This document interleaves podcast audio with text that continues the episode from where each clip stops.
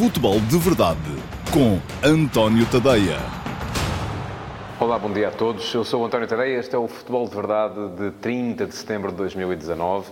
Edição que se segue, hum, ou melhor, ainda está no meio de uma das, da sétima jornada do Campeonato Nacional, da Liga Portuguesa, uh, mas estranhamente, tal como refleti, ou tentei refletir hoje no último passe uh, da manhã, já temos um ambiente hum, próprio dos meses de março, abril, porque está toda a gente muito empenhada em clamar por uh, corrupção, por estar tudo comprado, mas curiosamente é que tanto dizem isso de um lado como do outro, e está sempre comprado pelos outros, nunca é por nós. Uh, enfim, já estamos habituados a isso, estamos habituados a isso um bocadinho lá mais para a frente. O que eu vos peço a todos é que respirem, respirem fundo aproveitem o bom tempo que ainda está aí, ainda está sol e vamos tentar ver o futebol. E eu já vou daqui a bocado falar dos casos polémicos também. Há esse compromisso convosco, à segunda-feira, falar aqui dos casos polémicos, pelo menos dos jogos dos grandes, eh, para que eh, ninguém me possa acusar depois de estar eh, ao serviço deste ou daquele ou de estar a ignorar aquilo que é para vós, para muitos de vós,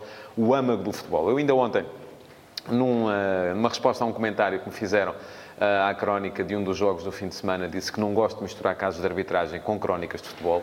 Uh, o uh, leitor que, hum, a quem eu dei esta réplica triplicou a dizer que mas é impossível fazer uma crónica sem falar da arbitragem. Não é. O futebol é outra coisa. A arbitragem pode influir ou não, mas eu não vou dizer que não falo dela. Nunca disse isso. Agora, não gosto de explicar futebol com arbitragem, porque a arbitragem, de facto, é outra coisa. Ninguém explica o roubo com o tribunal. Não, o tribunal está lá para julgar quem rouba ou quem deixa de roubar. Eh, o roubo depois existe ou deixa de existir, mas não tem a ver com o tribunal. Bom, não se esqueçam que podem comentar este uh, Futebol de Verdade, podem deixar perguntas no espaço de comentários uh, para que eu, no final, possa uh, responder a uma dessas perguntas e tentar satisfazer a vossa curiosidade acerca de algo que não tem que ter a ver necessariamente com os temas que estou aqui a tratar hoje, tem que ter a ver com futebol, isso sim faço questão. Mas vamos então entrar pela jornada deste final de semana e uh, pelos uh, jogos, sobretudo dos uh, grandes e do Futebol Clube Famalicão, que voltou a ganhar. Mais uma vez um jogo complicado, um jogo em que o Famalicão esteve a perder, acaba por conseguir dar a volta um, de forma até quase épica.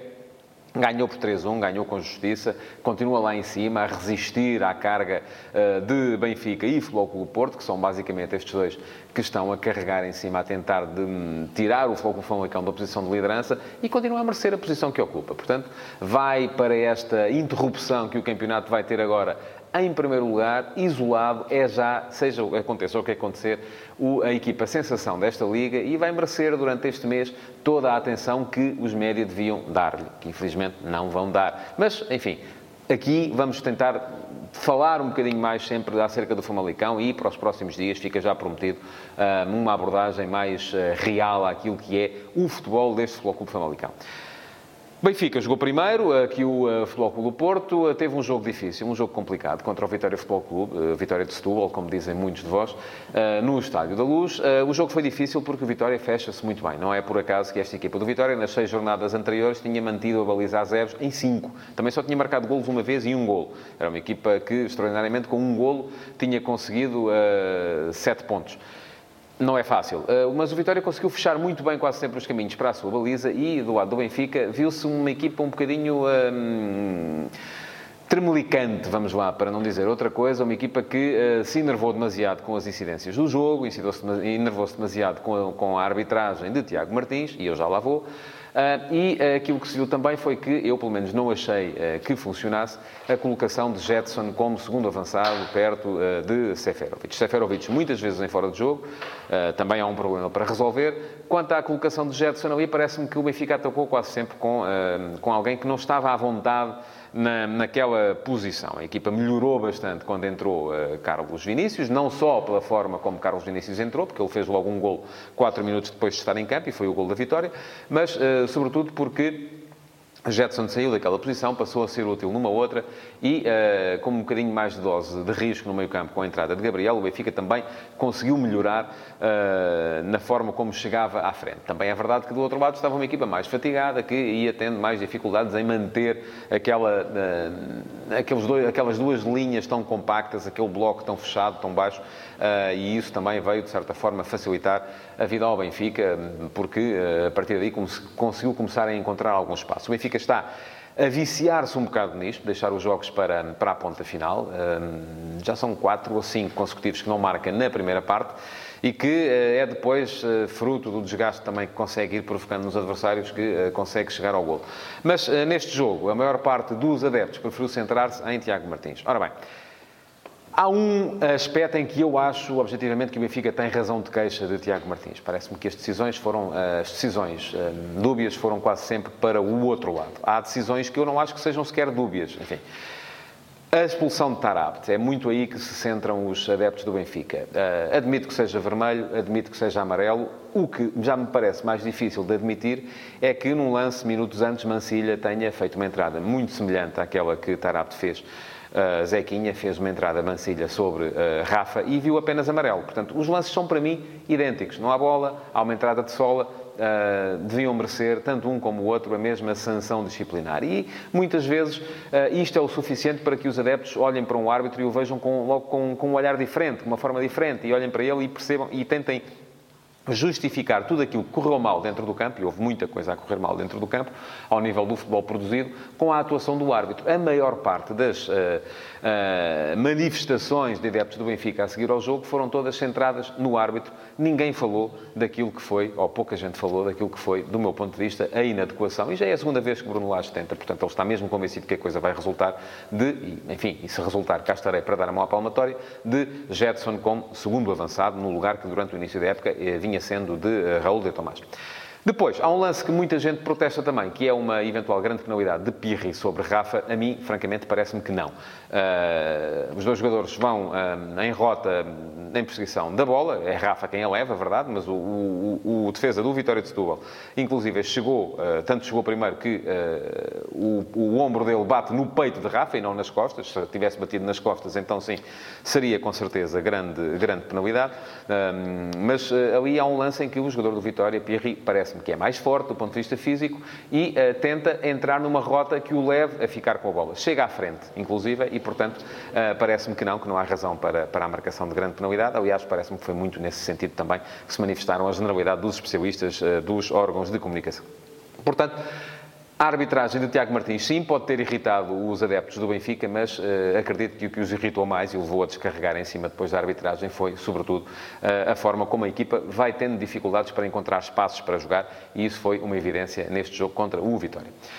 Diferentes as dificuldades que o Futebol Porto sofreu ontem perante o Rio Ave. Uh, o Porto marcou até cedo e, e, tem vindo a fazer quase sempre isso. O Porto geralmente adianta-se cedo nos jogos, com um gol de Marega ontem, mas depois teve muitas dificuldades para segurar uma equipa do Rio Ave que já se viu, não é por acaso que já ganhou duas vezes ao Sporting em Alvalade esta época. Também é porque o Sporting, enfim, está como está. Mas uh, há muito mérito na forma como Carlos Carvalhal constrói a sua equipa. Ontem, com a entrada de Taremi, um, meteu mais risco na equipa também, encostou o do Porto atrás e muito da forma como o Porto foi capaz de justificar no final a vitória teve a ver com uh, a humildade de reconhecer que o adversário estava forte e que era preciso tomar determinado tipo de cuidados que uh, Sérgio Conceição não hesitou em tomar. O Porto teve dificuldades em chegar ao final com 1 a 0, conseguiu, sofreu inclusive um gol, e vamos falar outra vez de arbitragem, eh, mas esse gol foi eh, anulado primeiro pelo árbitro auxiliar e depois eh, anulação confirmada pelo VAR. Ora bem, o VAR detectou uma. Um... O árbitro auxiliar já tinha detectado o fora de jogo e já o tinha assinalado. E o VAR confirmou esse fora de jogo com recurso às tais linhas virtuais que são certificadas pela UEFA. E, e, e essas linhas virtuais deram uh, um fora de jogo de 60 e poucos centímetros. Não é assim tão pouco quanto isso. Temos que perceber uma coisa. Nós, quando olhamos para os foros de jogo, hum, muitas vezes eh, a câmara que nos dá o lance não está exatamente no enfiamento da jogada e isso permite que fiquemos, que fiquemos com alguma ilusão de ótica, parecendo que o jogador está ou mais em jogo ou menos em jogo, consoante o ângulo em que o lance é filmado por essas mesmas câmaras. Mas as linhas virtuais não são dependentes disso. São dependentes, sim, de outra coisa, e essa é fundamental, e essa tem sempre uma humana, que é o frame exato em que se uh, define que o passe é efetuado. Ora bem, é muito difícil isolar esse momento exato, e eu acho que se puxarmos um frame atrás, uh, a distância se calhar não são 60 centímetros, são, o jogador até está mais em jogo. Se puxarmos um frame à frente, se calhar o jogador já está fora de jogo. E isso tem muito a ver com a capacidade do VAR para isolar esse momento exato do passe não tenho razão nenhuma para uh, dizer que uh, o sistema não foi bem utilizado no jogo de ontem, no Rio Ave Clube Porto, e, portanto, aceito uh, a decisão de Jorge Sousa. Parece-me que que Jorge Sousa era o VAR, parece-me que foi uma decisão dentro daquilo que é o regulamento e, portanto, bem anulado o gol ao Rio Ave. Acredito que isto chateie muito Uh, os adeptos do Benfica que já na véspera tinham uh, vindo uh, queixar-se de Tiago Martins. já vêm um bocadinho escaldados também, se calhar, porque, e, e quem, quem segue este espaço, identificou que nas últimas semanas eu por duas vezes uh, chamei a atenção para o lance em que o Flóculo Porto foi beneficiado, parece-me que foi beneficiado na expulsão uh, muito prematura de Tapsoba no jogo contra o Vitória de Guimarães e depois também na grande penalidade que lhe foi marcada a favor em Portimão contra o Portimonense, mas neste caso uh, tenham paciência, não me parece que tenha havido nada de irregular na arbitragem do Rio Flóculo Porto. Portanto, respirem, aproveitem o sol, o bom tempo que ainda está e vamos aproveitar o futebol e deixar de nos centrar tanto naquilo que são as polémicas à volta dele. Não é que elas não existam, não é que elas não sejam importantes, não estou aqui a querer silenciar rigorosamente nada, empurrar a porcaria para debaixo do tapete, ah, mas ah, a verdade é que ah, se nos centrarmos demasiado nisso, acabamos por não gostar do jogo. E quando não gostarmos do jogo, o jogo não tem razão de existir, porque se aquilo que nós gostamos é de estar aqui a, a, a constantemente a encontrar os podres e a forma de apodrecer este jogo, então estamos mal. Hoje joga o Sporting, estreia do Sporting de Jorge Silas. Uh, estou curioso de ver o que é que Silas vai fazer com a equipa. Vai ter depois quase mais tempo para trabalhar. Aqui foi mesmo um fruto, o que vai acontecer no jogo de hoje será apenas fruto do trabalho de moralização e da conversa que Silas tiver, tem, tiver tido com os jogadores nestes três eh, dias em que trabalhou com eles. Não vai ser com certeza fácil modificar muita coisa, uh, nem me parece que seja inteligente da parte do treinador mudar já daqui a ideia de jogo e o sistema, porque não, não teve com certeza tempo suficiente para os trabalhar. Mas uh, estou curioso para ver o que é que vem dali, até porque tenho achado as intervenções públicas de Silas ao mesmo tempo uh, num misto de um, coragem com uh, alguma dose de loucura, e ele próprio disse na conferência de imprensa de ontem que é o mais maluco de todos. Ora bem, um, convém também temperar um bocadinho essa loucura, porque as coisas não estão fáceis, não vão ser fáceis e aquilo que se pede a Silas é que faça quase o impossível num plantel que está esfrangalhado e que uh, tem sido vítima, sim, de muitas más decisões, que eu também já expliquei, uh, que vieram de cima. A esse aspecto não fiquei nem mais tranquilo nem menos com a entrevista de Frederico Varandas à SIC. Aquilo que me pareceu foi que uh, o Sporting já está neste momento num estado tal de guerrilha uh, que um, a única coisa que pode unir o Sporting, e este era, este era o lema de Frederico Varandas, são resultados. E para ter esses resultados, essa desunião não é fácil. Eu chamo só a atenção para aquilo que foi no último jogo com o Rio Ave. Um, o conflito que se verificou nas bancadas, uh, que terá começado com um adepto que até não era sequer uh, afeto ao ex-presidente Bruno Carvalho, mas que terá dito uh, este Varandas, não percebe nada disto, e uh, o que de imediato vieram defensores do atual elenco e partiram para uh, insulto e para... Portanto, esta, esta, base do insulto já está a ser normal. É uma coisa normal na sociedade, no mundo pós-redes sociais. Toda a gente, então a violência verbal um, está cada vez mais enraizada naquilo que é o comportamento humano, mas não pode ser por aí, e eu não vejo isso olhando apenas para a comunicação social, não vejo isso um, no futebol em mais nenhum país da Europa, daqueles que eu vou seguindo da comunicação social. Talvez exista nas redes sociais, mas há pelo menos a, a tentativa da comunicação social não se centrar apenas nesse Big Brother, nessa uh, rédea solta àquilo que são as redes sociais, àquilo que o Humberto Eco um dia disse que é darmos um megafone ao tolo da aldeia e deixámo-lo a, a, dizer tudo aquilo que lhe vem à cabeça. E neste momento todos nós estamos a ser um bocadinho os tolinhos desta aldeia que é o futebol português. Isso enquadra-se também naquilo que terá sido, e eu aqui uh, não, não, não, tenho certezas absolutas, e não, porque, porque não, há, não vi, uh, não, não tenho maneira de ter a certeza, naquilo que terá sido a última Assembleia do Benfica, onde, segundo rezam algumas crónicas, Luís Filipe Vieira uh, terá reagido de forma demasiado intempestiva a uma intervenção um bocadinho mais insultuosa por parte de um sócio que terá questionado a forma como os negócios do Benfica estão a ser feitos. Ora bem, Há crónicas que dizem que o, o, presidente do Benfica terá chegado a apertar o pescoço ao, a esse uh, sócio. Isso, de facto, eu não consigo ver em nenhum vídeo daqueles que andam por aí a circular, portanto, não posso garantir que tenha acontecido. Vi sim um Luís Filipe Vieira, e isso vi nos vídeos, uh, perfeitamente fora dele próprio, uh, esbracejar e a gritar, enfim, parecia uh, um bocadinho aquilo que Sérgio Conceição fez com Nakajima no relevado do, do, do Portimonense. e eu acho que não há razão para tudo isto, sobretudo quando são pessoas que têm responsabilidades públicas e, e, sabem que estão a ser vistas, quanto mais não seja, por quem está ali presente. Já não vou sequer falar da questão de, de, de quem está a ver através das transmissões televisivas, que no caso da Assembleia do Benfica não existia. Luís Filipe Vieira pode sentir-se muito injustiçado, mas não tem o direito de partir para aquele tipo de um, uh, comportamento, até porque, quando vierem as, as próximas eleições, uh, se se confirmar, de facto, o avanço de Rui Gomes da Silva, vão ser umas eleições muito renhidas, muito disputadas. Não sei sequer se o vão ser nos resultados uh, depois de, do voto às urnas, mas vão ser seguramente muito renhidas e muito disputadas em tudo aquilo que é o panorama da comunicação porque uh, Rui Gomes da Silva, se há coisa que ele, em que ele é muito forte, é na forma de comunicar. Bom, vamos passar à pergunta do dia de hoje, uh, selecionar uma das perguntas que, uh, vou, que me mandaram e vamos para a pergunta do Rafael Afonso. Olá, Rafael, muito bom dia. O que acha da pausa no campeonato começar na próxima semana, tirando o Aves dela? Se dia 6 é dia de eleições, seria demais ter os, jogos, os novos jogos sexta e sábado, ou isso apenas não acontece devido aos interesses da televisão? Eu acho que acertou. Eu, enfim, nem sei se são interesses da televisão. Primeiro começo por achar que é uma...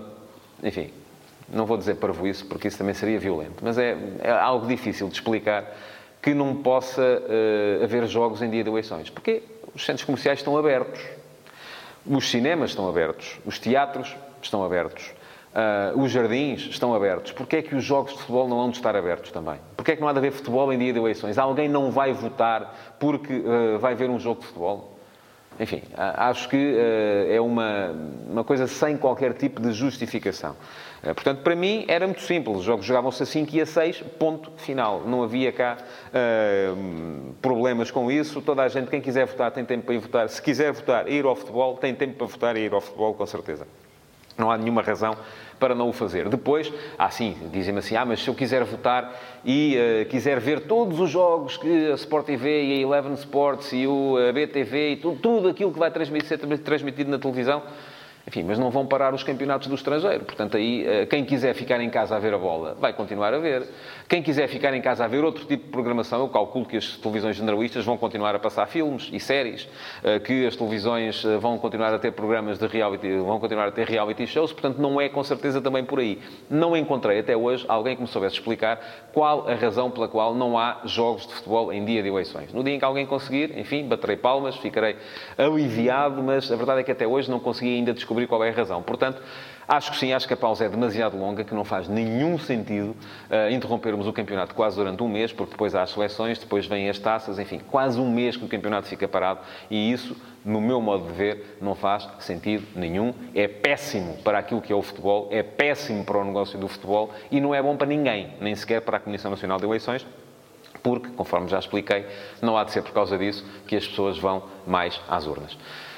Muito obrigado por terem estado desse lado. Não se esqueçam de comentar, de partilhar, de pôr like e não se esqueçam também que o Futebol de Verdade já existe em podcast e podem uh, subscrevê-lo em qualquer dos uh, fornecedores de podcast que têm nos vossos telemóveis. E depois é muito fácil, é só descarregar as emissões e ouvi-las enquanto vão a conduzir ou enquanto estão a fazer outra coisa qualquer.